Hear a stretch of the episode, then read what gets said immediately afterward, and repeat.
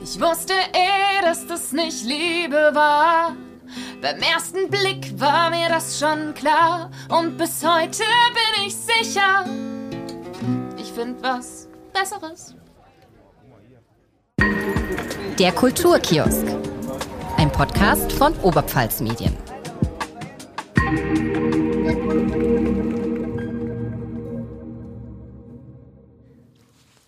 Moin Moin im Kulturkiosk, dem Podcast von Oberpfalz Medien. Ich heiße Stefan Puhane und mir gegenüber sitzt heute erstmals meine Kollegin Maria Oberleitner. Grüß dich, Maria. Servus.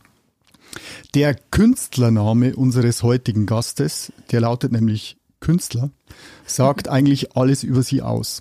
Sie ist, so zumindest mein Eindruck, eine Künstlerin durch und durch. Ich kenne sie schon sehr lange, habe seit ihren Anfängen auf der Theaterbühne immer verfolgt, wie ihr künstlerischer Weg verläuft. Und ich muss sagen, ich kenne kaum eine Musikerin, die mich mehr beeindruckt. Sie spielt zig Instrumente, hat eine wunderschöne Stimme und schreibt alle ihre Songs auch noch selbst. Herzlich willkommen im Kulturkiosk Ronja Künstler. Hallo.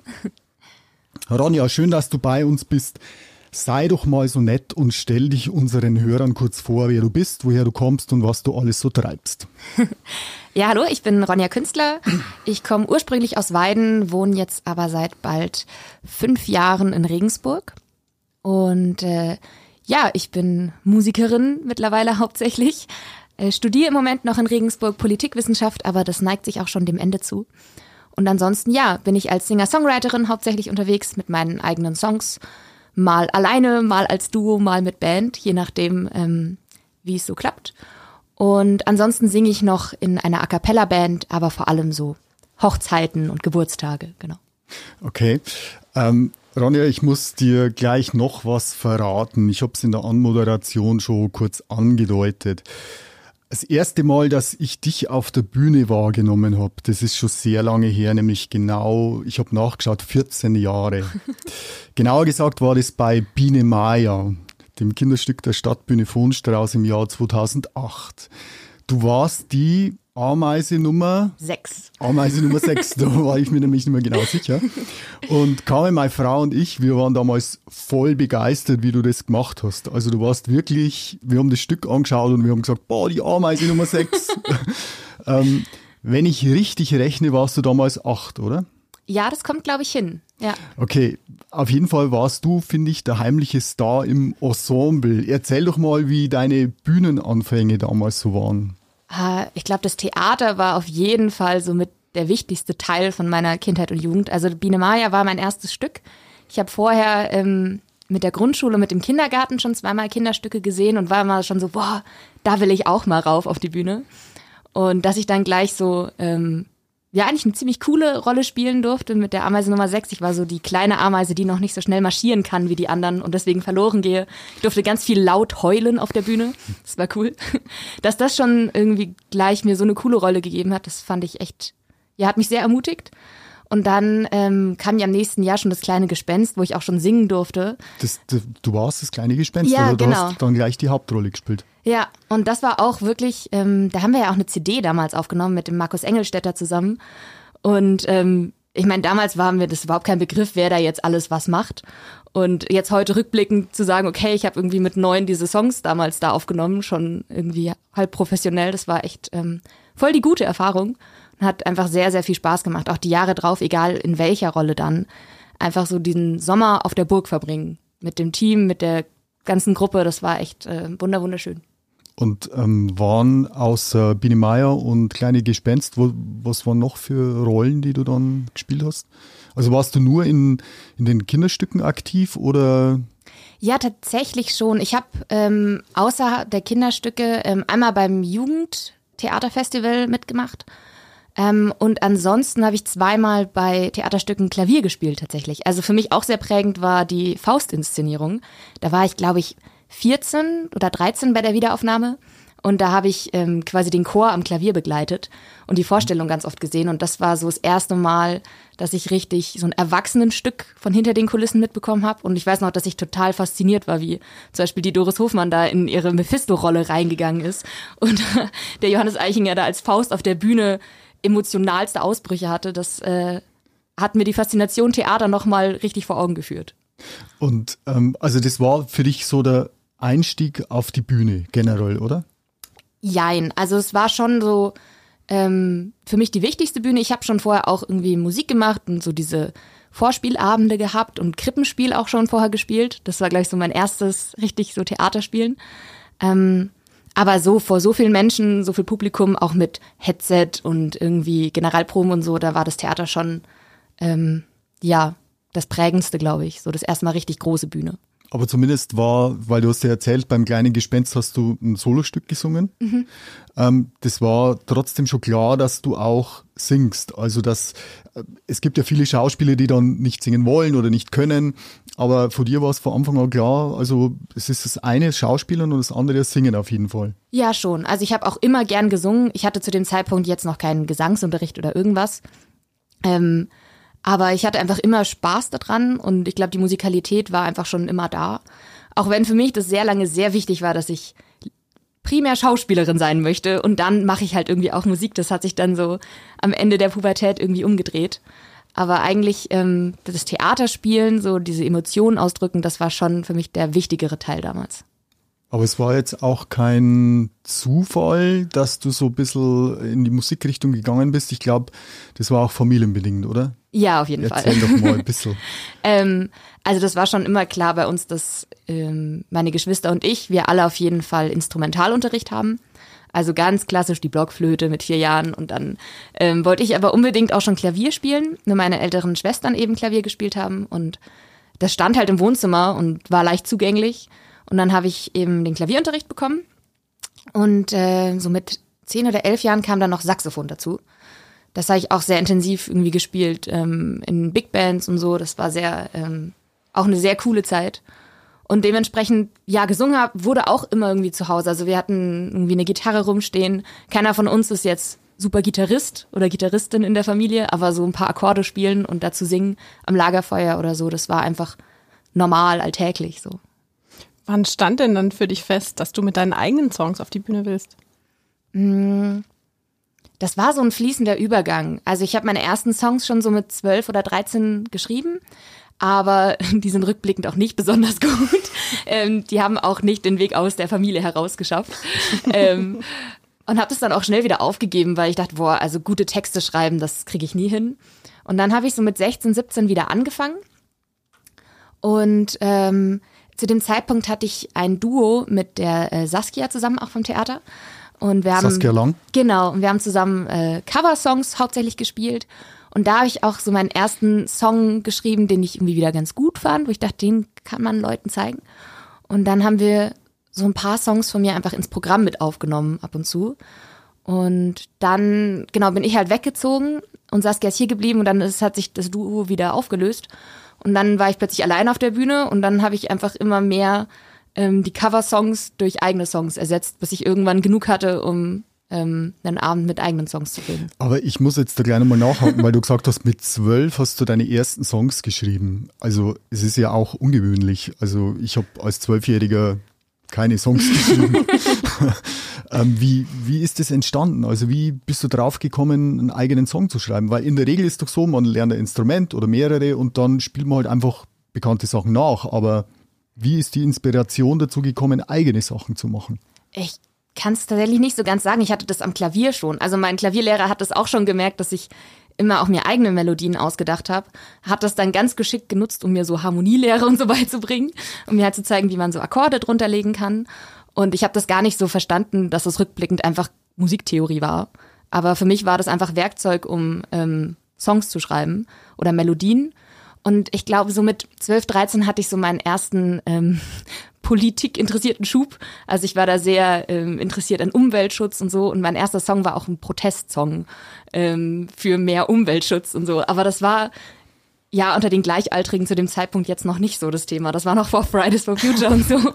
Da war das ein bisschen komisch, dass es für mich so wichtig war. Ähm, aber genau, da war tatsächlich, glaube ich, auch so die Motivation, ähm, irgendwie Message rauszuhauen. Ähm, aber eben auch einfach, weil ich, ich hatte, glaube ich, schon immer den Drang, irgendwie Output zu kreieren. So. Ja. Du hast deine ersten Songs also in der Familie vorgespielt.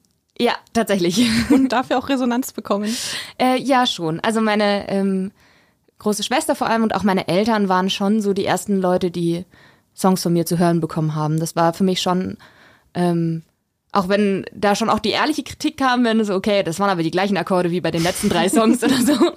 Ähm, oder die Melodie klingt schon ähnlich. Das war schon auch, ja, ehrliches Feedback, aber klar, da konnte ich mir sicher sein, okay, ähm, zu harte Kritik wird da schon nicht kommen, so dass es mir die mhm. Motivation kaputt macht oder so. Ja, ja, ähm, man merkt ja schon, dass dir so Themen echt am Herzen liegen. Ich meine, wenn dein erster Song ein, ein Umweltschutzsong ist, ähm, du bist ja auch echt, also was Klimawandel angeht, Seenotrettung, Aufstehen gegen Nazis, Feminismus, also liegt ja echt alles am Herzen gefühlt.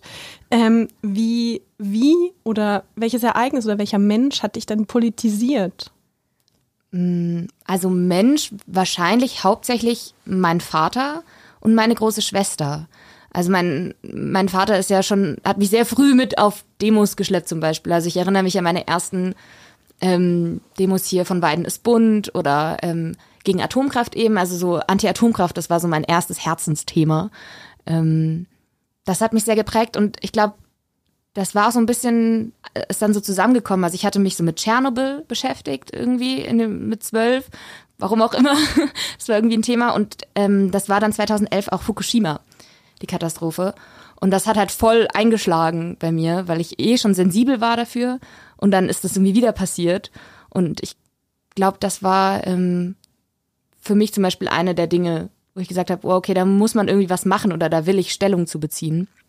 Aber ja, politische Themen waren einfach immer auch am Esstisch und Abendbrot und so immer da. Willst du vielleicht äh, kurz erklären über deine Familie, also wer, wer dein Papa ist, weil ich glaube, das ist schon wichtig, das in dem Kontext zu wissen.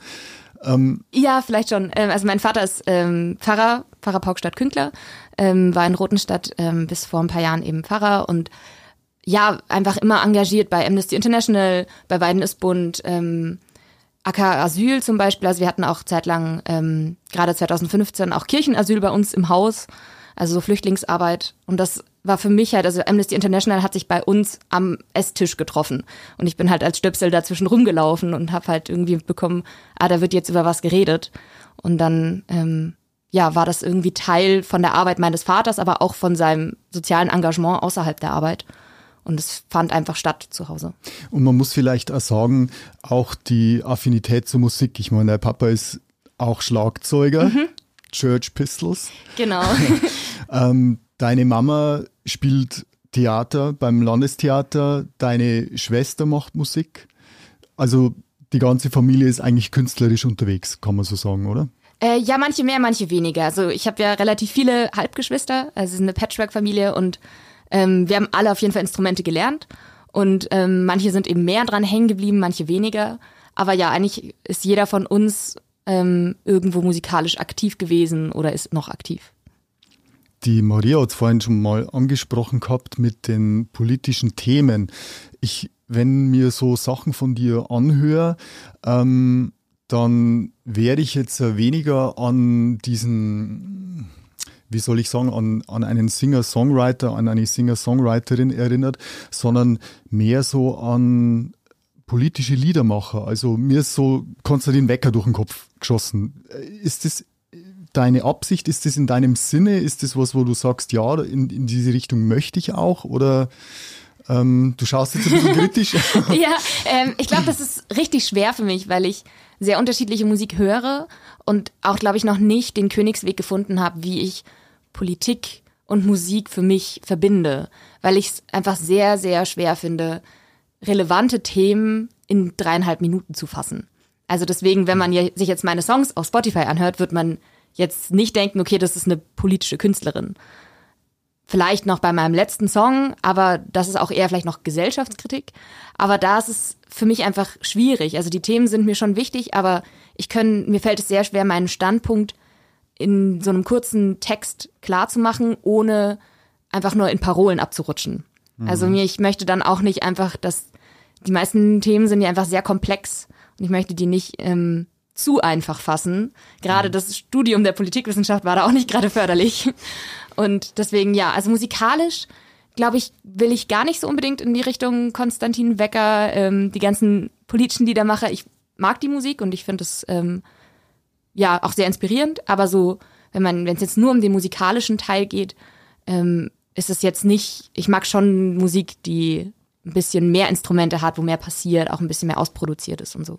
Aber bei vielen Künstlern ist ja so, dass der Text eigentlich nur Transportmittel für die Musik ist. Ja, also das ist definitiv bei dir nicht so. Nein, auf gar keinen Fall. Also ich habe auch eine Zeit lang immer fertige Texte geschrieben und dann Musik dazu gemacht. Also manche Songs, da habe ich wirklich Strophe, Refrain, Strophe, Refrain, Bridge, Refrain, Text fertig als äh, Word-Datei gehabt und mich dann ans Klavier gesetzt und irgendwie Akkorde improvisiert, bis ich was gefunden habe. Da ging es ähm, mehr darum, die Musik für den Text zu finden. Es ist auch oft so, dass es zusammen passiert, aber im seltensten Fall hatte ich Musik fertig ohne eine Textidee. Also es ging schon immer auch darum, was möchte ich erzählen. Wo kommen denn deine Textideen so her? Also schon viel autobiografisch, das schon. Ähm, jetzt nicht alle Dinge, von denen ich erzähle, sind mir genauso passiert. Aber eigentlich ist wirklich jeder Song aus einem ehrlichen Gefühl heraus entstanden. Also ich schreibe meine Songs meistens in dem Gefühl oder zumindest die erste Textidee oder Songidee entsteht, wenn ich gerade traurig oder wütend bin. Meistens sind solche Gefühle. Selten schaffe ich es, wenn ich irgendwie glücklich oder überschwänglich bin, dann denke ich meistens nicht dran, einen Song zu schreiben. Deswegen sind viele von mir auch so ein bisschen melancholisch oder wütend vielleicht. Aber ja, also eigentlich immer aus Erlebtem oder Gedankengängen heraus. Ich meine mal irgendwo gelesen zu haben, dass man ähm, große Gefahr läuft, wenn man mit dir befreundet ist, dass man in einem deiner Songs vorkommt. Ja, das stimmt tatsächlich. Das habe ich, glaube ich, irgendwann auch mal öffentlich gesagt, aber das stimmt leider schon. Also ähm, wenn man mit mir befreundet ist, noch schlimmer, wenn man mit mir in einer Beziehung ist oder war, ähm, ist die Wahrscheinlichkeit hoch, dass man einen Song kriegt. Aber ich nenne jetzt nie Namen. Also das, ich versuche schon immer so zu machen, ähm, Leute aus dem Freundeskreis, die die gleiche Person kennen, wissen es dann oft, aber es gibt auch Leute, die wissen nicht, dass es einen Song über sie gibt und da, dieses, das ist so abstrakt schon oder so weit weg. Ähm, ja, aber die Wahrscheinlichkeit ist da, das stimmt. Aber um jetzt vielleicht mal deinen aktuellen Song, der ist ja Stop, wo du auch ein Video veröffentlicht hast, herzunehmen, ähm, man kann ja so sagen, der behandelt zusammenfassend diese MeToo-Debatte, die seit ein paar Jahren ähm, aufgeploppt ist. Ähm, warum ist dir das speziell so wichtig? Hm, ich glaube, das, was mich zu dem Song geführt hat, waren also allgemein die Beschäftigung mit dem Thema. Und ich hatte so das Gefühl, ähm, das war für mich ein Unverständnis, warum wir darüber eigentlich noch reden müssen. Also, dass das immer noch nicht glasklar für jeden Menschen ist, dass wenn jemand Nein sagt, dass das auch ein Nein ist und ein ähm, dass man da nicht dann weiter insistiert oder über so eine Grenze drüber geht.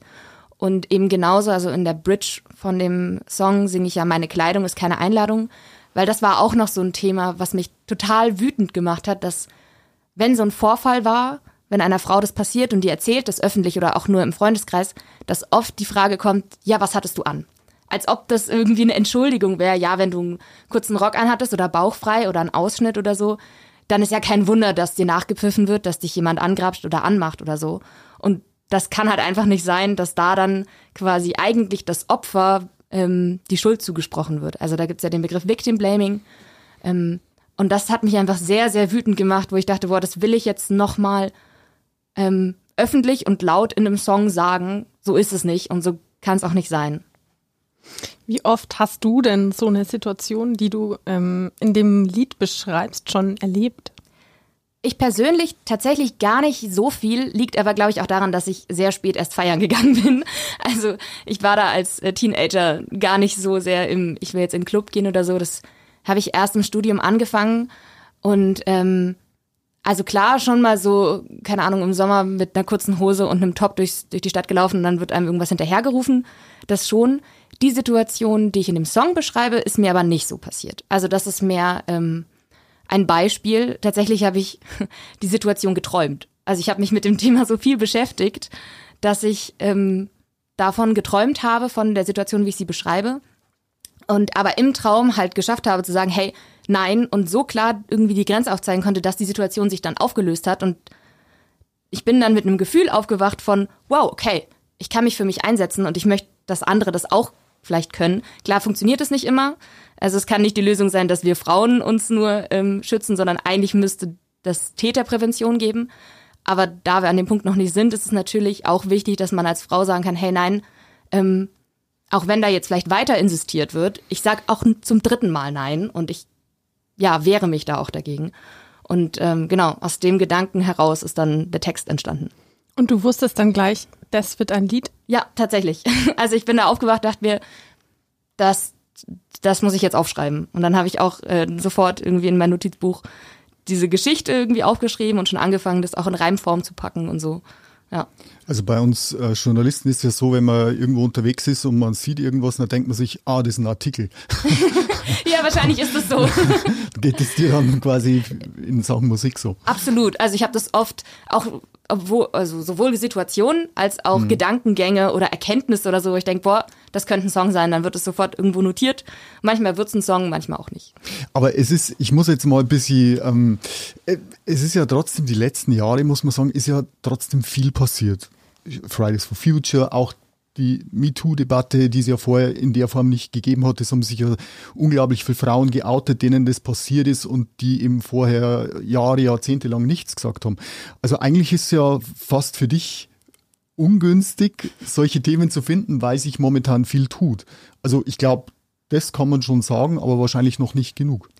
Ja, ich glaube, also nur weil es schon besser geworden ist, ist es ja noch nicht fertig. So, also das ist, glaube ich, in der ganzen Sache. Wir sind uns einig. Ähm, es ist wirklich alles, ich bin froh, dass ich jetzt lebe und nicht vor 30 Jahren. So.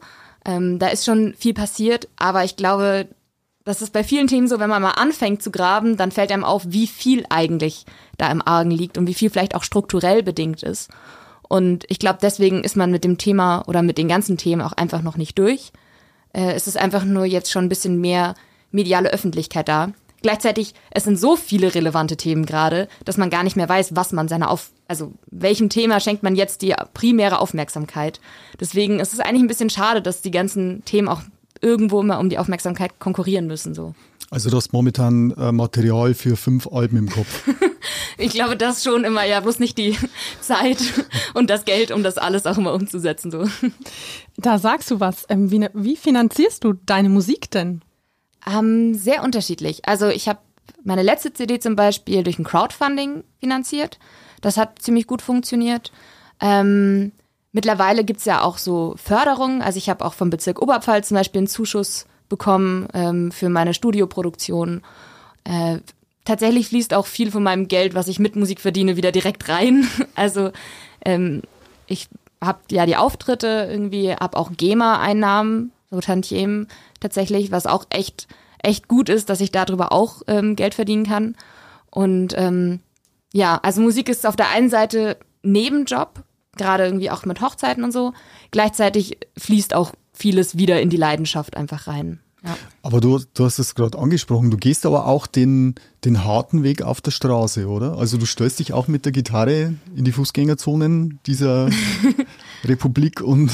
Ja, das auch. Also ich mache auch gern mal Straßenmusik. Ähm, mal mehr, mal weniger. Also das ist schon irgendwie eine Einnahmequelle für mich, aber jetzt auch nicht die primäre Einnahmequelle, auf die ich mich verlasse. Aber es ist nicht nur Mittel zum Zweck, sondern es macht dir auch Spaß, ja, oder? absolut. Und ich kann mir auch vorstellen, dass man sich damit auch, ähm, ja, wie soll ich sagen, das musikalische Rüstzeug holt. Also man wird fit auf der Gitarre, man vor Publikum ständig wechselnd, unterschiedlichste Reaktionen. Ja, schon. Also ich glaube, was ich am meisten gelernt habe durch Straßenmusik machen, ist laut zu singen. Also okay. ich merke es jetzt, äh, in der A Cappella-Band singen wir oft unverstärkt.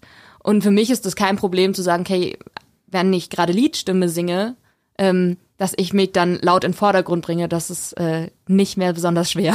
ja, weil auf der Straße musst du also da spiele ich auch keine leisen Balladen, da wird bloß rausgepowert, weil sonst hören es die Leute gar nicht. Wo bist du da so unterwegs? Nur in Regensburg oder? Fast nur in Regensburg. Also ich habe mal eine Zeit lang, noch vor der Pandemie, wenn ich in einer anderen Stadt gespielt habe, bin ich oft früher hingefahren und habe dann da Straßenmusik gemacht.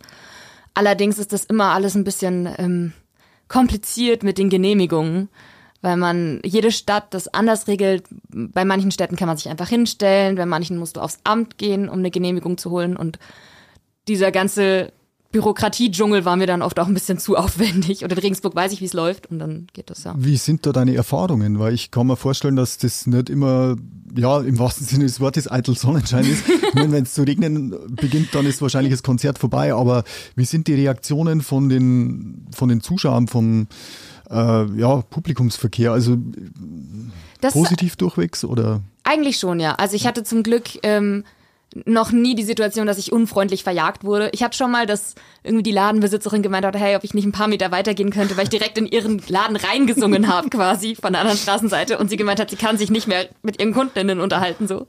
Aber ähm, nee, eigentlich, ich versuche ja auch nicht zu lange an der gleichen Stelle immer die gleichen Songs zu spielen. Und dann, ich glaube, am schönsten ist es echt, wenn du Kinder hast, die vorbeikommen. Weil das ist wirklich faszinierend. Die laufen an dir vorbei oder sind im Kinderwagen und das sind so große Augen, die einen die ganze Zeit verfolgen. Und wenn dann die Eltern sagen, okay, wir haben die Zeit und bleiben stehen, dann ist das echt das schönste Publikum, weil die sind aufmerksam, die freuen sich und ähm, die nehmen sich irgendwie auch die Zeit dafür und geben einem so die Begeisterung zurück. Und ja, manchmal kommen eben auch, wenn ich dann zusammenpacke, noch Leute her und bedanken sich oder kaufen noch eine CD. Ähm, ich hatte es auch schon, dass ich vor der Bäckerei gespielt habe und ähm, die Leute, die da drin gearbeitet haben, dann gemeint haben, ja, komm mal noch rein, als ich aufgeräumt habe, mir noch einen Kaffee und ein Croissant geschenkt haben. So danke für das Konzert. Also das ist echt, man hat echt schöne Kontakte teilweise, ja. Aber ist es dann so, ähm, dass, weil du ja trotzdem eine gewisse Message ähm, transportieren willst und ähm, man hat ja auf der Straße jetzt eigentlich nur Publikum, also nur in Anführungszeichen, das so im Vorbeigehen ist.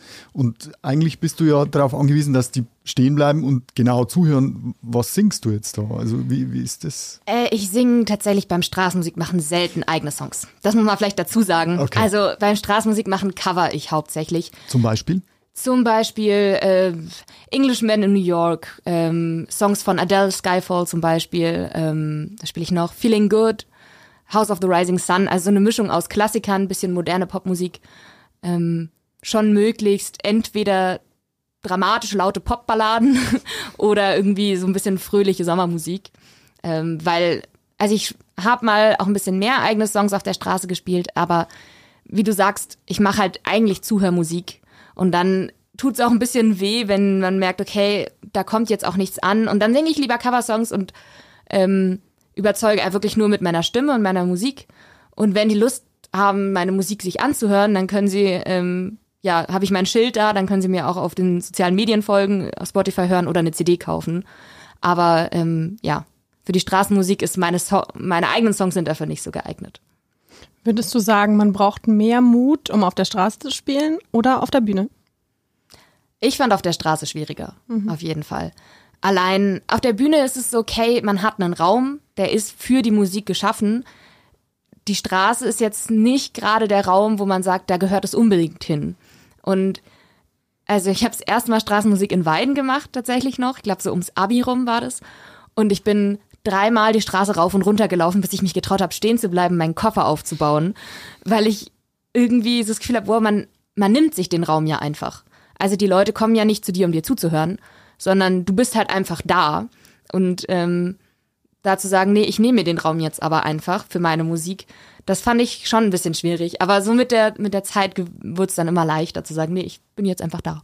Ja, Wenn ihr nicht zuhören wollt, geht halt weiter. So. In, in Weiden ist natürlich auch so, dass du viele Leute und dich viele Leute gekannt haben wahrscheinlich. Und ja, das, das hat es noch schwerer gemacht, wobei das in Regensburg mittlerweile auch nicht mehr anders ist.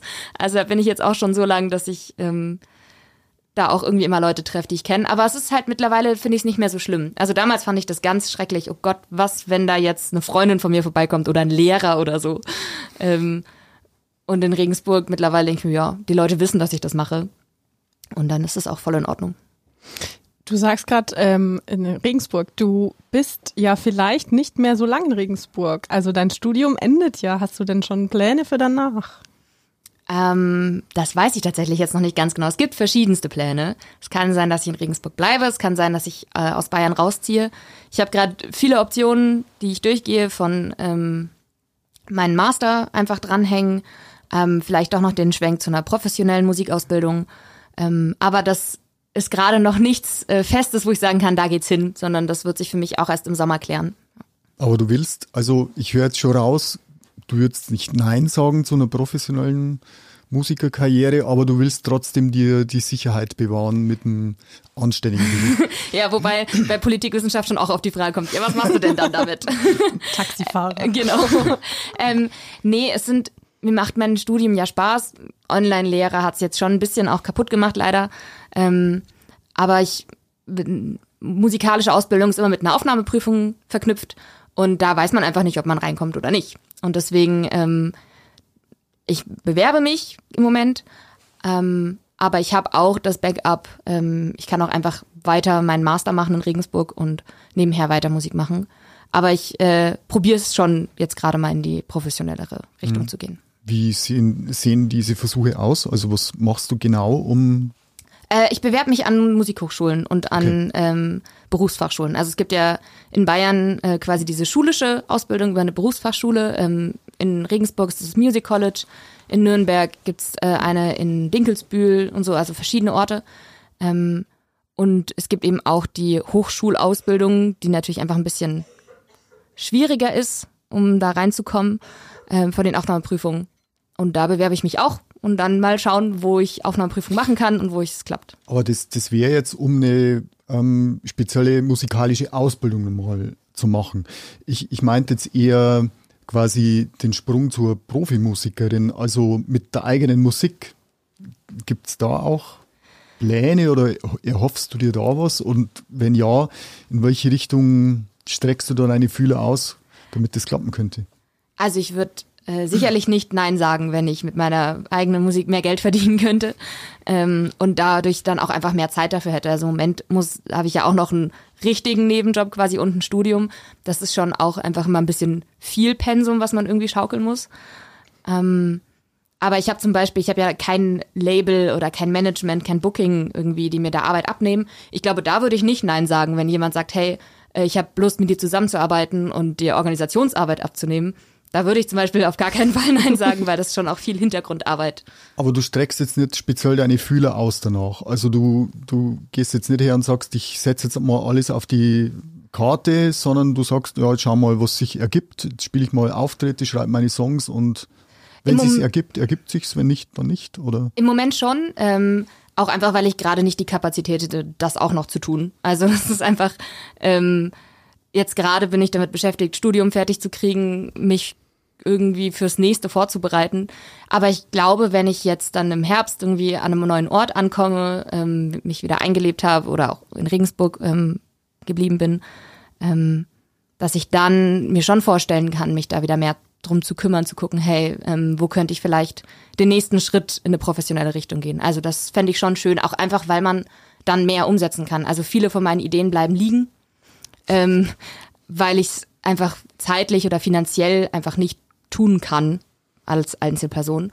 Und da ähm, kann ich mir schon vorstellen, einfach noch mehr mit Leuten zusammenzuarbeiten, dass das dann noch irgendwie die größeren Ideen auch klappen. Okay, ihr hört immer noch den Podcast Kulturkiosk und wir machen eine kurze Pause.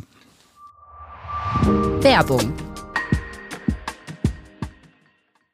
Oh, Lisa, kennst du das, wenn du früh aufwachst und noch im Bett durch Instagram scrollst und bloß Urlaubsfotos und Hunde siehst? Ich würde eigentlich gerne mal was von der Welt wissen, wenn ich aufwache. Ja, dann lad dir doch die Onetz-App runter. Was für eine Onetz-App? Ich wusste gar nicht, dass es da eine gibt. Ja klar, da gibt's immer die aktuellsten Nachrichten, also Reportagen, Interviews, Kommentare und Analysen aus der Oberpfalz. Ja, aber geht das auch auf meinem iPhone? Ja klar, die App ist für iPhones und Android-Smartphones verfügbar. Und die hat alle Funktionen, die quasi auf onetz.de Standard sind. Zum Beispiel personalisierte Artikelempfehlungen, die Verwaltung der Onetz-Newsletter und natürlich Videos. Und das muss ich jetzt jedes Mal aufmachen, wenn ich was wissen will? Ähm, ja, nee, musst du nicht. Also du kannst auch die Push-Funktion einstellen und dann ploppt es immer wieder auf, wenn irgendwas Neues in der Region passiert. Ja gut, die habe ich eigentlich immer aus, aber ich glaube, fürs Unnetz würde ich es sogar anmachen, weil Na das ist ja auch wirklich was Wichtiges. Und außerdem ist die Bedienung der App kinderleicht. Das heißt, das wird sogar ich schaffen. Ja. ja, cool. Wo finde ich die App denn? Ähm, die gibt's im App Store und von Apple und von Google Play. Und das Beste daran, sie ist kostenlos. Und wenn du noch mehr Informationen haben möchtest, dann geh einfach auf onetz.de slash app.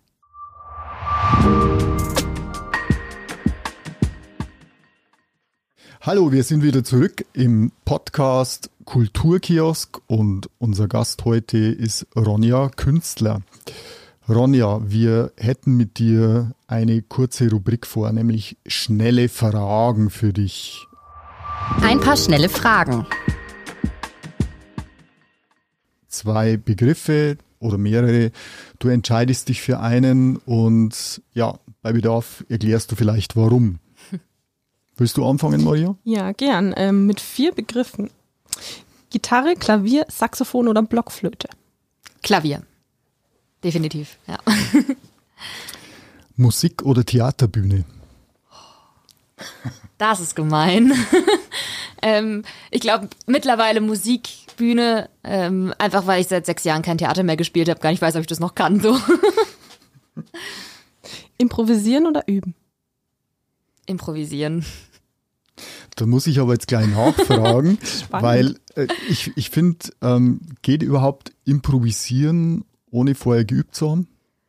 Mm, Ja, nicht wirklich. Also bis zu einem gewissen Grad muss man schon üben. Das, also ganz oh- ohne Üben geht's nicht. Aber ich war schon immer relativ übefaul. Also mal mehr, mal weniger. Ich hatte schon auch Motivationsphasen an den Instrumenten, wo ich viel geübt habe. Und ich muss auch für meine Auftritte meine eigenen Songs am Klavier manchmal üben. Aber ähm, ich glaube, ich bin so sehr geübt da drin, äh, auf der Bühne im Zweifel was zu überspielen oder ähm, ja, drüber zu improvisieren, dass ich im Zweifel lieber ein bisschen kreativ wäre, als mich drei Stunden einzusperren. Improvisierst du dann auch tatsächlich Songs? Also stellst dich auf eine Bühne und schüttelst was aus dem Ärmel? Nee, das nicht ganz. Also ich improvisiere manchmal ähm, Klaviermelodien ähm, in den Songs und meine Moderationen sind immer spontan. Also ich überlege mir nicht vorher, was ich zu welchem Song sage, sondern erzähle dann einfach frei raus, moderiere ich den nächsten Song an. Dur oder Moll? Moll. Letztens festgestellt, dass fast der Großteil meiner Songs in Moll geschrieben ist. Politikwissenschaft oder Philosophie? Politikwissenschaft. Ich habe mit Philosophie im Bachelorfach angefangen und nach einem Semester gewechselt, weil mir die Politikwissenschaft dann doch ein bisschen äh, mehr gegeben hat, ja. Band oder Solo? Band. Auch wenn ich mehr Solo spiele, ich würde lieber mehr mit der Band spielen. Weil? Es macht einfach viel mehr Spaß auf der Bühne. Ähm, man muss nicht alles alleine stemmen. Äh, man hat Leute, mit denen man interagieren kann. Man kann auch viel mehr Sounds einfach erschaffen. Ich kann allein mit einem Klavier und einem Gesang. Es ist einfach nur ein Klavier und es ist nur eine Stimme. Wenn ich da jetzt noch ein Schlagzeug dabei habe und eine Gitarre, einen Bass, noch mehr Sängerinnen und Sänger, da geht einfach viel mehr. Und ich höre selber auch einfach lieber Musik, wo viel passiert. Ähm, deswegen mache ich auch lieber Musik, wo viel passiert. Mit Noten oder ohne Noten? Meistens ohne Noten. Aber wenn ich, also bei meinen eigenen Songs ohne Noten, ähm, wenn ich jetzt cover, dann habe ich schon gerne so wenigstens den Text und Akkorde drüber dabei. Ich finde das ganz interessant, weil, also ich habe die Erfahrung gemacht ähm, in Bands, dass so die Gitarristen oder die Bassisten eigentlich grundsätzlich ohne Noten spielen und beispielsweise ein Saxophonist immer seine Noten vor sich hat. Und du bist ja beides. ja, das stimmt. Also Saxophon würde ich auch immer mit Noten machen. ähm, ich glaube, das liegt daran, dass man, das andere sind mehr Harmonieinstrumente, wo man ähm, sich mehr einfach, ja, die Harmonien, die Struktur vom Song auch im Kopf hat. Und bei den Melodieinstrumenten, da gibt's auch, also war letztens erst wieder auf einer Jazz-Session, die haben alles auswendig gespielt, so die Profis, die kennen dann ihre Standards und ähm, die brauchen dann auch die Noten nicht mehr. Aber in der Big Band zum Beispiel haben wir auch immer Noten gehabt. Da hast du vielleicht mal 16 Takte improvisiert, aber dann hast du wieder deine Noten gehabt. Sonst funktioniert auch das Konstrukt irgendwie nicht. Lampenfieber oder coole Socke? Ähm, je nach Gig. Also ich glaube, es gibt Auftritte, da bin ich mittlerweile wahrscheinlich mehr die coole Socke. Da kommt das Lampenfieber in einem geringeren Dosierung, aber eine gewisse Aufregung muss schon immer da sein. Sonst ist es auch langweilig. War das, war das schon immer so oder warst du jemand, der anfangs geplagt war von Lampenfieber? Ich befürchte, ich stand schon immer gerne auf der Bühne. Okay. Und äh, also ich hatte schon auch immer schon diesen Aufregungskick, wo sich dann so im Magen was zusammenzieht und man so das Adrenalin spürt, aber ich habe das nie als etwas Negatives empfunden. Okay. Das, also das war schon eigentlich immer was, was ich toll fand. Ich glaube, so wirklich problematisch war meine Aufregung nur, wenn ich, ähm, ich habe eine Zeit lang im Gottesdienst Orgel gespielt. Warum auch immer, da hat man mich ja nicht mal gesehen. Ähm, aber da hatte ich, glaube ich, echt so das schlimmste Lampenfieber, dass ich irgendwie auch beim ersten Mal, als ich einen Gottesdienst gespielt habe, im Song abgebrochen habe und nicht mehr weiterspielen konnte. So. Aber ich glaube, ich habe da einfache Erklärung dafür. Ich sehe das auch an meiner Tochter, die Mia, die spielt auch seit Jahren schon beim Landestheater. Ich glaube, wenn man mit acht Jahren oder sieben Jahren einmal vor 400 Zuschauern auf der Burg Leuchtenberg standen ist, was soll einen dann bitte noch erschüttern auf der Bühne? Also oder? Ja, also ich glaube, ich habe beim kleinen Gespenst, bei einer der ersten Aufführungen, da musste ich immer so ganz doll niesen. Und ich hatte ja äh, Kostümwechsel von weiß zu schwarz, von schwarz zu weiß, deswegen war meine Perücke nur mit drei Nadeln festgesteckt. Und ich habe halt in der Anfangsszene direkt meine Perücke verloren. Und ich glaube, da wird man schon ein bisschen abgehärtet oder lernt einfach, ja, muss man halt weitermachen. Es kann, es passiert nichts Schlimmes, wenn man, das Schlimmste, was passieren kann, ist, dass man aufhört. Solange man irgendwie weitermacht, ähm, das Publikum verzeiht einem dann doch mehr, als man denkt. Dann geht's weiter. Regensburg oder Störnstein? Regensburg. Störnstein, ähm, da habe ich ja selber gar nicht richtig gewohnt. Also ich bin ja in Rotenstadt aufgewachsen. Ähm, da würde ich es schwieriger finden, aber Regensburg ist schon im Moment eindeutig der bessere Lebensmittelpunkt. Regensburg oder Rotenstadt? Ich glaube trotzdem Regensburg gerade. also ich bin gerade schon froh, eher in der Stadt zu wohnen, auch wenn ich Rotenstadt schon sehr im, im ins Herz geschlossen habe. Regensburg oder Weiden? Regensburg. Immer noch Regensburg. ja, doch, doch. Sex Pistols oder Church Pistols? Ja, Church Pistols, natürlich. Definitiv. Ich glaube, ich, ähm, ich meine, ich war schon auf mehreren Konzerten der Church Pistols und ich kenne das Repertoire von denen, glaube ich, besser als die Songs der Sex Pistols. Kannst du trotzdem mal einen Satz zu den Church Pistols sagen für diejenigen, die nicht wissen, wer die sind? ah, sehr gerne. Die Church Pistols, das ist äh, eine ähm, Rock-Coverband, würde ich sagen, aus fünf evangelischen Pfarrern, unter anderem eben ein Vater am Schlagzeug. Und äh, genau, die covern einfach die Songs, die sie selber gerne hören, meistens so aus den 60ern, 70ern ähm, und haben da sehr, sehr viel Spaß auf der Bühne. Räubertochter oder Poetin? Ich glaube mehr Poetin. Also ich mag das, äh, den Räubertochter-Teil schon, aber ähm, ich glaube, mich zieht's dann doch mehr so in das. Äh, ich bin jetzt nicht so die krasse Draufgängerin, vielleicht. Deswegen lieber dann doch ähm, mit Zettel und Stift bisschen Texte schreiben. Du beschäftigst dich auch gern mit, mit Sprache, mit Texten. Total, ja. Also ich habe auch Deutsch im, in der Schule oder so total geliebt, habe auch voll mit Germanistik geliebäugelt als Studiengang, ähm, weil ich gerade so ähm, klassische Literatur, Goethe, Schiller, äh, ähm, das schon auch immer auch gerne lese oder als Inspiration habe, ja. Aber du hast beide Ausdrücke äh, bei dir auf der Homepage, sowohl Räubertochter als auch Poetin. Ja, schon. Also es ist ja, gehört schon auch beides ein bisschen zusammen. Ich glaube, die Räubertochter, das ist so ein bisschen die Rampensau in mir. Also ich bin einfach gerne auf der Bühne und ähm, nehme mir da auch gerne die Aufmerksamkeit so, aber gleichzeitig ähm, mag ich es auch total gern, eben mit der Sprache zu spielen und ähm, da große Gefühle irgendwie auszudrücken. Und ähm, da jetzt nicht einfach nur, ich bin jetzt keine Rocksängerin so, die einfach nur alles raushaut, sondern ich mag auch gern die feinen Nuancen. Die letzten beiden Begriffe haben wir eigentlich schon fast geklärt, aber ich würde es trotzdem nochmal äh, sagen und von dir eine kleine Erklärung haben. Äh, Musik oder Text? Oh, also ich glaube, ich finde es lieber habe ich einen guten Text und eine mittelmäßige Musik als eine gute Musik und einen mittelmäßigen Text, zumindest auf Deutsch. Ich glaube, in der englischen Sprache ähm, verzeihe ich einfach mehr. Also ich höre auch Musik, wo ich sage, okay, wenn ich den Text auf Deutsch übersetzen würde, würde es jetzt nicht so viel Sinn ergeben. Ähm, aber bei deutschsprachiger Musik ähm, ist mir das schon wichtig, dass man nicht, da, also vor allem an mich selber habe ich einfach den Anspruch, da nicht immer die gleichen Sachen runterzugurken und ähm, da schon auch ein bisschen kreativ zu werden. Ja. Wenn man sich jetzt durch deine Playlist, Playlists auf Spotify klickt, dann merkt man, ähm, du hast erstens relativ viele Playlists, sind übrigens zu empfehlen, ist gute Musik drauf. Ähm, du hörst echt viel deutschsprachige Musik. Hast du denn schon immer deutsch geschrieben, Texte für deine Musik? Ja, also ich glaube, ich habe einmal versucht, auf englischen Text zu schreiben und das bin grandios gescheitert.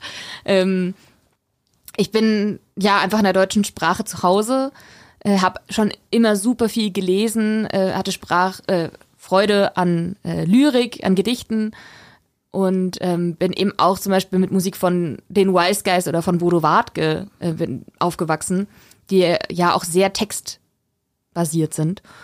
Und ähm, ich glaube, ich könnte mir auch vielleicht eher noch vorstellen, mal auf Französisch zu schreiben, weil ich auch eine große Affinität für die französische Sprache habe und da ähm, kann man noch ein bisschen mehr ähm, ja, variieren so von den Endungen, dass es sich reimt und da spreche ich auch einfach besser als Englisch.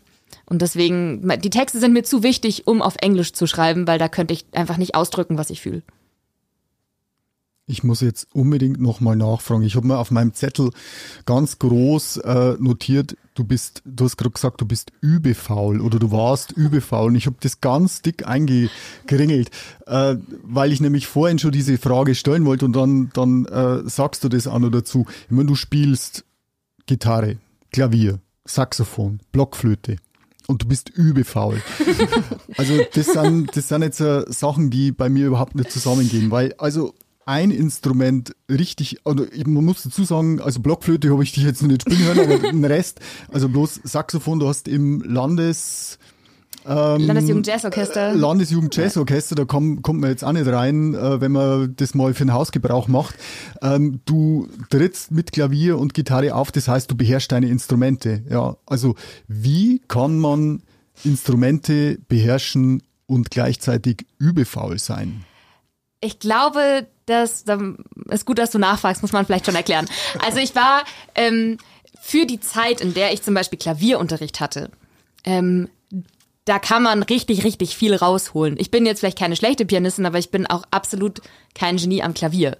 So, ich beherrsche das, was ich brauche für meine Songs, aber ich würde jetzt zum Beispiel nie ähm, in einer richtigen Band sagen, ich will jetzt als Pianistin anfangen. Ähm, genau, und noch viel weniger als Gitarristin. Also eher noch am Klavier. Gitarre habe ich ja auch nie Unterricht gehabt. Also das ist so autodidaktisch irgendwie. Ähm, deswegen, ja, Saxophon, da hatte ich meine Übephase auf jeden Fall. Also ähm, ich habe ja Additum gemacht, also ähm, Abiturprüfungen am Saxophon abgelegt. Und da habe ich zwei Jahre sehr, sehr viel auch geübt tatsächlich. Also da war ich nicht überfaul.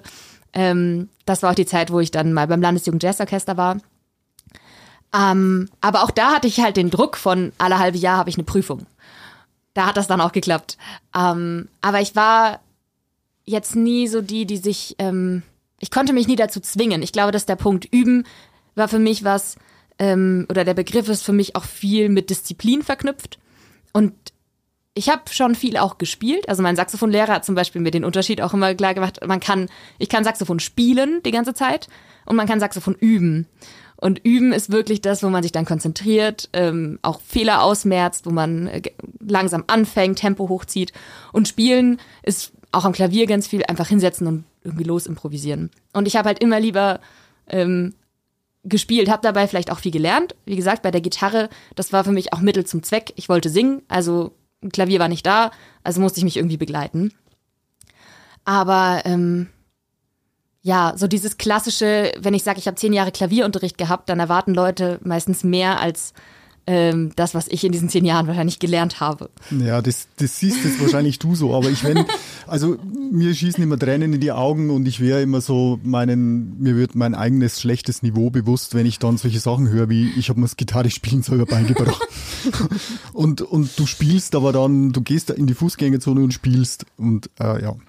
Also ich glaube, ich habe einfach nicht so viel Angst vor Fehlern auf der Bühne. Okay. Es ist wirklich so ein, ich verspiele mich oft so, also auch meine eigenen Songs, gerade die Klavierparts, wenn ich aufgeregt bin. Ich glaube, es gibt fast ke keinen Auftritt, wo ich nicht mich verspielt habe oder den Text vergessen habe. Aber das macht den Auftritt auch bei meinen eigenen Songs. Ich vergesse den Text oft. Ja gut, aber dann kannst du immer behaupten, es gehört, es gehört schon. ja genau, aber das ist der Punkt. Ich glaube, viele kommen über den Punkt nicht hinaus, weil sie so viel Angst davor haben, Fehler zu machen auf der Bühne. Und ich habe einfach früh gelernt, hey, das Schlimmste, was du machen kannst, ist aufhören. Und deswegen ähm, lieber gehe ich auf die Bühne und verspiele mich bei einem Song, bin aber so, ja, sorry Leute, es passiert, ich fange noch mal an. Ähm, da dreht einem niemand einen Strick draus. Und ich glaube, mit der Einstellung bin ich an die Musik rangegangen und deswegen ähm, fühlte sich das nicht so sehr nach äh, strengem Übezwang an. Ich würde trotzdem nur kurz erwähnen, äh, du hast vorhin erwähnt, Saxophonlehrer war das der Markus König. Ja. Ja, und du hast da in der King Size Big Band äh, oder bei den? Bei den King Size Youngsters erst Youngsters. und dann bei den Juniors. Die Youngsters sind die ganz kleinen und dann bei den Juniors, ja. Eigentlich seitdem ich nach einem Jahr Saxophonunterricht. Ähm, und bist du da noch aktiv oder? Nee, nicht mehr. Also dann mit dem äh, Wegziehen nach Regensburg. Ich habe dann noch ein paar Mal Gastauftritt machen dürfen, auch ähm, äh, als Sängerin mal und äh, auch nochmal am Saxophon, aber da bin ich jetzt auch raus. Also das ist ja auch eine andere Generation, die da jetzt spielt und genau. Aber das war auf jeden Fall eine super, super schöne und prägende Zeit. Also ich in der Big Band spielen war wirklich mit das Schönste musikalische. Aber Saxophon ist kann man das so sagen, dein Hauptinstrument, wenn du in diesem Landesjugendorchester äh, gespielt hast? Da schon. Mein, es war mein Hauptinstrument ums Abi rum. Da okay. war das das Instrument, was ich am meisten beherrscht habe. Mittlerweile ist es schon der Gesang. Also ich bin, wenn mich jemand fragen würde, würde ich sagen, ich bin Sängerin und Songwriterin, ähm, weil ich die letzten fünf Jahre einfach sehr wenig Saxophon gespielt habe. Also mhm. Also bei dem aktuellen Song, bei, bei Stopp zum Beispiel, habe ich schon wieder auch einen Saxophon-Part eingespielt. Und ähm, ja, ich pack's ab und zu mal aus und habe wieder Spaß, mir die alten Lieder zu spielen, aber ähm, ich bin jetzt keine Saxophonistin primär. Täusche ich mich oder hast du vorhin mal erwähnt, dass du auch Gesangsunterricht hattest? Ja, hatte ja? ich, ja. Also ich hatte mit ähm, 12 und 13 für zwei Jahre mal Unterricht und dann auch ums Abi, also 11., 12. Klasse, mhm. ähm, hatte ich nochmal Gesangsunterricht, ja. Und inwiefern, also ich frage jetzt wirklich aus persönlichem Interesse, inwiefern hat, die, hat dich das vorangebracht oder ich denke, wenn wir singen, singen, also die, rein die Technik oder auch noch was anderes? Äh, also gerade die zwei Jahre, 11., 12. Klasse, da war ich bei der Elvira Cool, die haben mir unfassbar viel gebracht. Also ähm, ich hatte vorher immer Schwierigkeiten mit der Höhe. Ich habe ähm, da sehr eine sehr dünne Stimme gehabt und ähm, habe dadurch einfach Stimmbildung, also wir haben auch nicht viel Lieder gesungen. Ich hatte eine halbe Stunde meistens und mindestens 15 bis 20 Minuten davon waren einfach nur irgendwelche du du du du du du du du du du du Übungen und so, aber halt ganz viel ähm, Bauchspannung stützen, ähm, wie kann ich hinten irgendwie aufmachen, damit der so Sound voluminöser wird, lauter solche Sachen. Ähm, das hat mir für heute, ähm, wie ich jetzt singe, super viel gebracht. Ich muss tatsächlich jetzt nochmal ins Detail gehen und zwar, ähm, was das Songwriting ähm, betrifft. Wir hatten vor äh, ein paar Ausgaben mal äh, den Singer-Songwriter von Modern Fireworks aus Regensburg hier. Und der macht, der hat uns erzählt, dass er unglaublich viel macht. Also ähm, neben seinem Beruf, also ähnlich wie du, ja, du hast Studium, du hast ähm, deine Musik, du hast die verschiedenen Instrumente und so weiter. Ähm, und dann habe ich ihn gefragt, wann schreibst du denn deine Songs? Also äh, dann hat er gesagt, ja, also es sind so verschiedene Zeitspots die er sich setzt und dann schreibt er. Und ich habe mir dann immer gedacht, naja, aber ist nicht so, dass die Inspiration zu dir fliegt, egal äh, ob Tages- oder Nachtzeit. Wie geht's dir denn da? Ja, leider kommen die Ideen wirklich immer in den ungünstigsten Zeitmomenten. es ist wirklich, also ganz schlimm ist Fahrradfahren. Also ich kriege richtig viele Ideen beim Fahrradfahren. Ich weiß auch nicht, vielleicht durch die Bewegung, weil ich dann mein Kopf irgendwie frei wird. Ähm, und auch beim Spazierengehen. Deswegen, ich hatte mal zwei Jahre lang war die Mikrofonfunktion bei meinem Handy kaputt. Das war schlimm. Ich konnte, also jetzt gerade mache ich es wieder so, dass ich einfach dann eine Sprachmemo mache. Dann habe ich Melodie und Textidee. Dann wird es abgespeichert als, keine Ahnung, ähm, bliblablub Impro 1 und dann wird das ein bisschen zusammengesammelt. Ähm, das ist so das, wie es im Moment meistens läuft. Aber dann, dass der Song fertig wird, muss ich mich meistens schon nochmal explizit hinsetzen. Ja klar, aber so die Idee, die kommt, wann sie halt kommt, oder? Ja. Also du setzt dich jetzt nicht hin und sagst so, jetzt schreibe ich einen Song. Nee, das funktioniert nicht bei mir. Also alle Songs, die ich rational beschlossen habe, ich will über dieses Thema einen Text schreiben, die sind nicht gut geworden. Okay. Also die besten Songs sind wirklich die, die aus dem Moment heraus entstehen. Ähm, zumindest eben die Grundidee. Also es ist bei manchen Songs jetzt im Winter alleine zum Beispiel, den ich im äh, Herbst veröffentlicht habe als Live-Session, da hatte ich den Refrain als Melodie und Text komplett fertig. Der lag dann ein Jahr rum. Ähm, ich habe dann noch den Text, äh, ich habe dann noch mehr Textfetzen gehabt, die ich dann zu dem dazu gebastelt habe. Und dann hatte ich eben den Refrain musikalisch fertig und Strophen irgendwie einen Text fertig. Und dann habe ich ganz viel am Klavier ausprobiert, bis ich dann irgendwie alles andere auch hatte. Aber so die erste Idee war aus einer Situation herausgeboren. Und so ist es. Ähm, ich habe auch Songs, nicht die Bohne zum Beispiel. Der war, die Idee war da, ich habe mich ans Klavier gesetzt, zwei Tage später war der Song fertig, wie ich ihn heute spiele. Also es gibt auch die Songs, die ähm, gefühlt in einem Guss rausfließen. Aber du schreibst die Songs alle komplett selbst. Also ist es nicht so, dass innerhalb der Band, dass du mit äh, Bandmitgliedern zusammenarbeitest oder dass du irgendeinen anderen Input noch hast von Musiker? Nee, das nicht. Ich habe ähm, ein paar Songs habe ich mit Leuten zusammengeschrieben. Also Gedankenmeer und Weinglas von dem Gartenparty-Album habe ich mit ähm, einem Freund von der Uni zusammengeschrieben, der ist Pianist und ähm, der hatte, ich hatte quasi in den Fällen fertige oder fast fertige Songtexte auch und er hat irgendwas am Klavier improvisiert und ich habe dann gemeint, oh, kannst du das noch ein paar Mal spielen? Dann habe ich irgendwie mit dem Text eine Melodie drüber gemacht. Ähm, und dann haben wir so irgendwie gemeinsam gebastelt und von ihm kamen quasi dann die Harmonien und von mir Melodie und Text. Und bei Hallo Stadt, einem Song, der jetzt noch nicht veröffentlicht ist, den ich aber schon viel live spiele, den habe ich zum Beispiel mit dem Crispy zusammengespielt. Das ist ähm, mein Gitarrist von der Liveband. Und da war es auch so, dass ich, da hatte ich auch einen komplett fertigen Text und er hatte halt eine ganze Sammlung an Musikideen auch in seinem Handy gespeichert. Und dann sind wir so durchgegangen ähm, und haben dann eben auch von einer kleinen Idee von ihm äh, weitergesponnen und dann den Song zusammengeschrieben. Da kam dann eben auch so die Harmonie von ihm. Also das mache ich schon gerne. Was ich noch nicht gemacht habe, was glaube ich auch nicht gut funktioniert, sind Texte zusammenschreiben. Also da hm. habe ich mir nur grammatikalisch von meiner großen Schwester helfen lassen, die nämlich Germanistik studiert hat. Und dann manchmal kam so, ja, aber Ronja, ähm, da an der Stelle musst du aber den Genitiv benutzen. und dann ist es des Verständnisses und nicht dem Verständnis oder so. Bloß mal ein kleiner Exkurs. Als Rotenstädterin, Weidnerin, ähm, Urpfälzisch völlig raus? Ich kann leider gar keinen Dialekt. Gar kein Dialekt? Gar kein Dialekt. Wenn ich es versuche, das klingt nur lächerlich. Also meine Eltern sind halt nicht von hier. Ähm, die sind quasi zugezogene.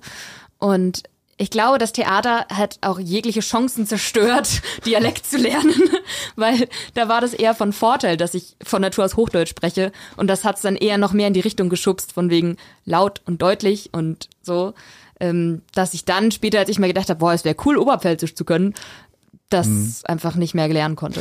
Ich frage bloß aus dem Grund, weil ja unter anderem auch ein Text im Dialekt ähm, oftmals bisschen einfacher zu schreiben ist, weil man eben diese Grammatikregeln, die du jetzt angesprochen hast, ein bisschen vernachlässigen kann. Ja. Maria, ich habe nur eine Nachfrage und zwar du hast du hast vorhin schon mal erzählt, dass du deine ersten selbstgeschriebenen Songs so mit zwölf Jahren, da hast du deine Familie gehabt als Testhörer. Ist das nach wie vor so oder entscheidest du das jetzt mittlerweile komplett selbst der Song ist gut genug, dass er raus kann? Oder brauchst du da auch irgendjemanden, der zu dir sagt, naja, komm, ähm, arbeit nochmal drüber oder top? Oder wie ist das so? Also meine Familie ist nicht mehr. Also meine Eltern sind leider, finden sie glaube ich nicht mehr so cool, aber sie sind nicht mehr die, die die Songs zuerst zu hören bekommen. Ähm, ich glaube mittlerweile sind es eher einfach enge Freunde, ähm, denen ich die Songs zuerst zeige. Ähm, aber ob ich sie jetzt live spiele oder nicht, entscheide ich echt eigentlich mittlerweile alleine. Also es gibt Lieder, die habe ich komplett fertig geschrieben, die habe ich vielleicht zweimal live gespielt und dann dachte, ah nee, die sind irgendwie doch nicht gut genug fürs Publikum. Oder auch Songs, die sind zu persönlich, wo ich sage, das ist jetzt so sehr einfach nur meine Geschichte. Damit habe ich was verarbeitet vielleicht. Den Song spiele ich gern für mich, aber den will ich vielleicht auch gerade nicht nach außen tragen. Manchmal auch, weil sie noch zu aktuell sind. Also ich habe auch Lieder, die sind so, oh Gott, das ist gerade so ähm, was Gefühl für mich, was ich nicht jedem erzählen würde. Wenn ich das jetzt live spiele und das sind Leute, die mich kennen, dann kommen die her und fragen, hey, was ist da los? Ähm, und vielleicht will ich da gerade noch gar nicht drüber reden. Also es ist schon leichter, auch solche Songs dann live zu spielen, wenn es schon ein paar Jährchen her ist. Aber der Input von dem Testpublikum hat bisher noch nicht dazu geführt, dass du einen Song dann wieder in der Schublade verschwinden hast, hast lassen. Mm, nicht so ganz. Es war schon so, dass ich auch ein paar Songs hatte, wo dann ähm, enge Freunde oder Partnerin oder Partner gesagt haben, also den Song finden sie nicht so gut und dann habe ich die Meinung schon auch ein bisschen übernommen. Ähm, da lasse ich mich schon beeinflussen. Also ich hatte auch einen Song, den habe ich fast nicht mehr gespielt, Menschenbild heißt der. Ähm, und mein neuer Mitbewohner hat den dann irgendwann mal gehört und war so, Ronja, ich habe den auf Spotify entdeckt, wieso spielst du den denn nie? Der ist doch super schön. Ich war so, hm, weiß nicht. Ich habe mal gehört, der ist nicht so gut. Und dann habe ich ihn nicht mehr gespielt. Also das passiert, da lasse ich mich schon auch noch beeinflussen, ja. Okay, das war's, Maria. Ähm, ich möchte nochmal auf deine ähm, Spotify-Präferenzen zurückkommen. Und zwar, ähm, du hast ja auch vorab verraten, ähm, dass Lauf davon von Danger Dan zu deinen äh, Top-Favoriten, zumindest im letzten Jahr, gehört hat. Ähm, wie ist das denn für dich? Siehst du denn die Musik als Möglichkeit, nicht in einem solchen 9-to-5-Hamsterrad zu landen? Ja, auf jeden Fall. Ich glaube, im Moment sehne ich mich manchmal sogar mehr danach, ein bisschen mehr Alltag zu haben, weil ähm, ich ja jetzt wirklich nur noch die Uni-Arbeiten schreibe und ähm, die Musik mache und so, dass ich kann mir alles frei einteilen und manchmal hätte ich sogar gerne ein bisschen mehr Struktur. Aber ja, ähm, Musik, Kreativität ist auf jeden Fall ein sehr gutes Mittel, um zu sagen, ich lande nicht in einem Trott, der mir irgendwie das Leben langweilig macht oder so. Dann ähm, habe ich noch eine Frage tatsächlich. Ähm, es geht um Frauen auf Festivals. ja. ähm, wenn man sich die Line-Ups so anschaut, bekommt man ja häufig das Gefühl, dass es irgendwie keine Musikerinnen gibt oder dass es keine Musikerinnen gibt, die auf Festivals spielen. Ähm, deswegen Frage an dich, stimmt es? Und hast du drei Empfehlungen? Äh, welche Musikerinnen müssen unsere Hörerinnen und Hörer unbedingt gehört haben? Ähm, also es gibt auf jeden Fall genug Musikerinnen, um Festival-Line-Ups zu füllen. Ich glaube, das äh, ist, war, war klar, dass ich das sage. Ähm, ich glaube, es ist einfach so sehr noch, dass auf den Entscheidungsposten noch Männer sitzen meistens, denen das vielleicht gar nicht bewusst ist. Ich glaube, es ist oft auch keine böswillige Entscheidung, sondern reine Gewohnheit. Ähm, dass die Bands, die man viel hört, die lädt man dann auch ein und dann werden die auch noch mehr gehört. Das ist so eine Spirale, eine Positivspirale. Wenn man auf Festivals spielt, dann kriegt man Bekanntheit und dann ähm, ja, wird man auch öfter noch eingeladen. Und ich glaube, man muss da jetzt im Moment noch mal ein bisschen mehr bewusst die Entscheidungen setzen, okay, ähm, wir machen meinetwegen 50-50 oder zumindest 40-60 Prozent oder so, dass man eine Mindestquote hat, dass das ähm, Musikerinnen auf der Bühne stehen. Aber ähm, ich glaube, wir sind auf dem richtigen Weg. Bei manchen, in manchen Festival-Lineups ist es schon voll angekommen. Also das Puls-Festival zum Beispiel dieses Jahr. Ähm, da hatte ich das Gefühl, das ist echt ausgeglichen. Bei, ich glaube, es war Rock am Ring oder so, da gab's, ähm, das war ja auch ein bisschen öffentlich, dann zumindest auf Instagram, ähm, die Empörung auch da, ja, was soll das? Da sind fast keine Musikerinnen auf der Bühne und es gibt auch Rockbands, in denen Frauen sind so. Ähm, ja, Musikerinnen, die ich auf, also eine, die ich auf jeden Fall mal empfehlen würde, die mir sofort einfällt, ist Mine. Ähm, ist jetzt nicht die äh, Musikerin, die vielleicht jetzt bei Bayern 3 läuft, aber die macht, ähm, produziert komplett selber, schreibt auch ihre Arrangements selber ähm, und macht super kreative, schöne Musik, finde ich. Ähm, wen ich noch gerne höre, ist äh, Aline Cohen. Die macht, ich glaube, das ist auch viel Inspiration für mich. Die macht auch viel Klavier und Gesang, sehr ähm, textbetont. Und vielleicht noch eine Newcomerin, die vielleicht noch nicht so viele kennen auch, ähm, die heißt Mele, ist so aus dem Osnabrücker Raum, äh, Raum glaube ich. Ähm, die war da auch an der Hochschule, Hochschule soweit ich weiß. Ähm, die macht auch einfach Indie-Popmusik, auch wirklich Popmusik, die man so, ähm, die jetzt nicht so super verkopft ist. Also Mine zum Beispiel macht auch ein bisschen verkopftere Musik und Mele, das ist wirklich ähm, ja, Musik auch zum bisschen Spaß haben, Party machen, nicht so viel nachdenken. Und manchmal aber dann trotzdem auch wieder zum Nachdenken. Aber genau, kann ich auf jeden Fall auch empfehlen. Ich glaube, von der werden wir noch ein bisschen mehr hören in nächster Zeit. Also unbedingt mal reinhören. Und ähm, die, diese drei Musikerinnen sind nicht der einzige Tipp, den die Ronja für uns dabei hat, sondern sie hat auch noch für uns einige Veranstaltungstipps auf Lager. Genau. Der Kulturtipp tatsächlich sehr passend zum Thema. Ähm, am 12.05., das ist ein Donnerstag, ähm, gibt es in der Alten Melzerei in Regensburg ein Kooperationskonzert von den Sieben Innen. Das ist äh, ein Konzertformat, das auch schon mal ähm, so ähnlich stattgefunden hat im Kultursommer in Regensburg, super erfolgreich war und ich mich ärgert sehr, ich werde selber nicht da sein können. Ähm, aber das Konzert ist quasi eine Mischung aus Singer-Songwriterinnen und Poetry Slam. Also vielleicht sagt manchen Theresa Reichel was, die ist dabei, ähm, die Novak, Isa Fischer, ähm, eben verschiedene Künstlerinnen aus Regensburg und Umgebung, die ähm, ein Kooperationskonzert machen mit Poetry Slam Einlagen, also Texten. Und ähm, ich glaube, das ist ein super guter Einstieg auch, um noch mehr Leute kennenzulernen und wird, glaube ich, ein richtig, richtig cooler Abend. Ähm, und die zweite Veranstaltungshinweis ist ein Konzert von mir. Das ist am 1.6., das ist ein Mittwochabend. Ähm, leider in München, also da muss man vielleicht, wenn man aus der Oberpfalz ist, ein Stückchen hinfahren, aber ähm, da spiele ich nämlich mit meiner Cellistin zusammen. Also ich bin jetzt äh, schon öfter auch als Duo aufgetreten mit der Caro, die spielt eben wunderschön Cello und ich habe mich sehr in die Kombi verliebt, Klavier, Cello und Gesang. Und da spielen wir beim Bahnwärter Thiel in der Reihe der Südbahnhofkonzerte ein abendfüllendes Konzert in meine eigenen Songs mit Cello.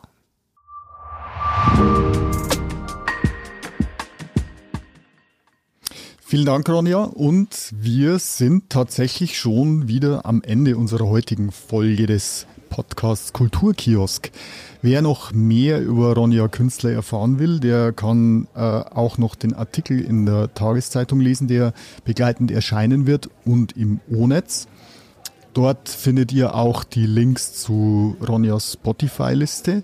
Vielleicht wäre es auch ganz äh, nett, wenn du uns noch eine zweite Liste schicken könntest mit den Künstlerinnen, die du vorhin erwähnt hast, oder vielleicht so mit dem Best-of, was du am liebsten hörst. Das wäre doch auch ganz nett, weil die Maria ja schon so geschwärmt hat von deinen Spotify-Sachen. Lob, Kritik und Anregungen könnt ihr uns wie immer gerne per E-Mail an podcast.onetz.de schicken. Und wer jetzt nach einer Stunde gesprochenen Wortes Lust hat, die Musik, die Ronja macht, mal anzuhören, wir haben noch eine kleine Überraschung für euch. Ronja performt jetzt im Podcaststudio live zwei Songs, zwei eigene Songs, nämlich Strategie und Nicht die Bohne. Viel Spaß damit!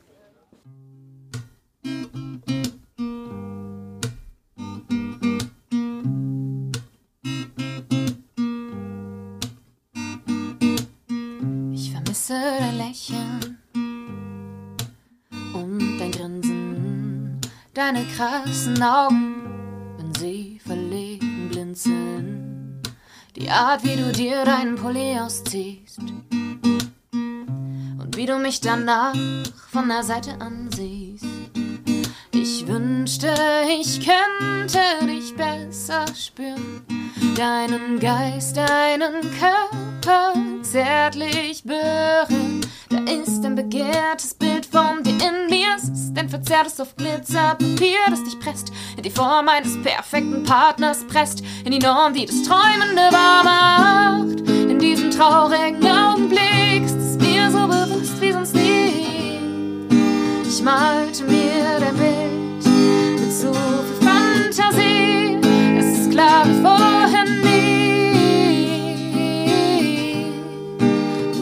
nicht das Bedürfnis bist die Strategie.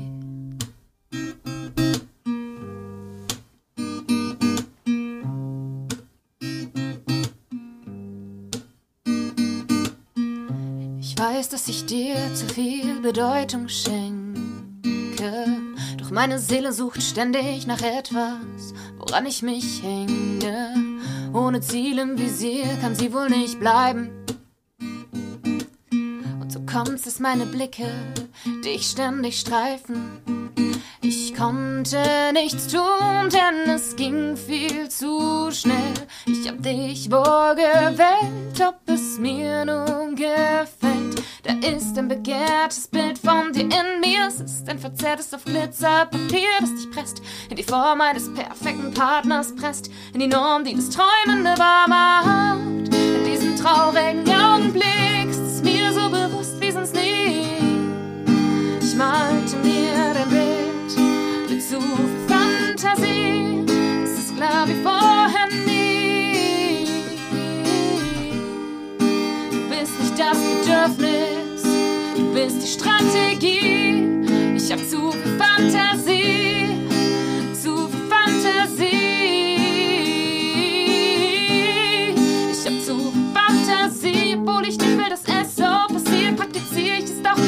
Kopf kollabiert. Mein Verstand kämpft sich Töpfer, denn er hat's kapiert. Er ist halt ein Opfer, das ständig verliert. Obwohl ich nicht will, dass es so passiert. Praktiziere ich es doch, bis mein Kopf kollabiert. Mein Verstand kämpft stets Töpfer, denn er hat's kapiert. Er ist halt ein Opfer, das ständig verliert. Nur mein Herz konsequent, war mein Herz konsequent, war mein Herz konsequent. Halt die Weisheit nicht mein Herz konsequent, weil mein Herz konsequent all die Weisheit nicht anerkennt. In diesem traurigen Augenblick ist es mir so bewusst wie sonst nie. Ich malte mir dein Bild mit zu viel Fantasie. Es ist klar wie vorhin nie. Du bist nicht das Bedürfnis, du bist die Strategie.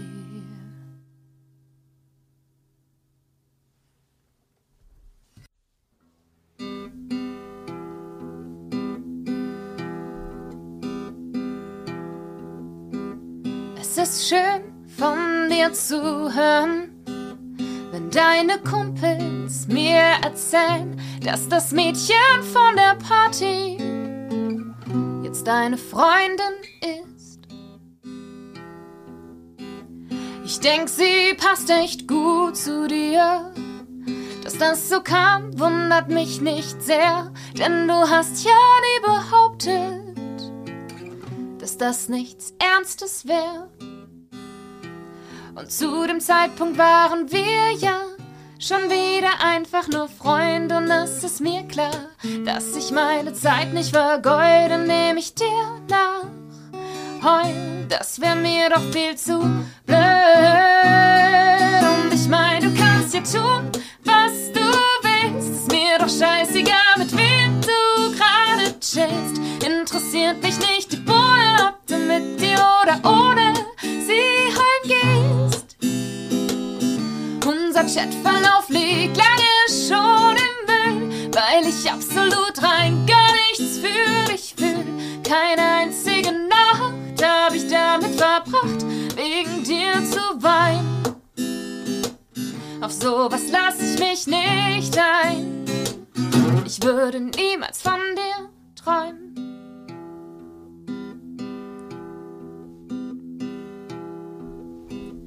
Ich hab mich echt voll im Griff. Auch wenn ich euch am Freitag treff, denn unser Sommer ist schon lang her. Und die Zeit heilt alle Wunden. Ich wusste eh, dass das nicht Liebe war. Beim ersten Blick war mir das schon klar. Und bis heute bin ich sicher, ich find was Besseres. Auch dein Argument war logisch. Fernbeziehungen sind schlecht, die sind utopisch. Und ich fand, du hast echt recht, darum kapier ich auch so gut, dass es mit ihr jetzt plötzlich geht. Und ich mein, du kannst ja tun, was du willst. Ist mir doch scheißegal,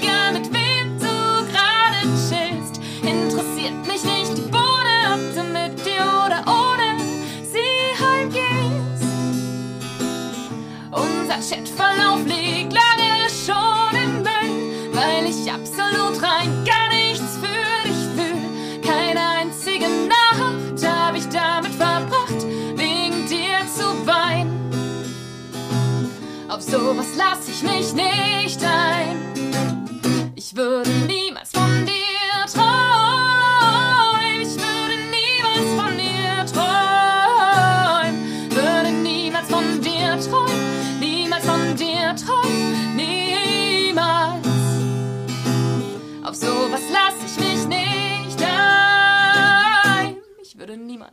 von dir träumen.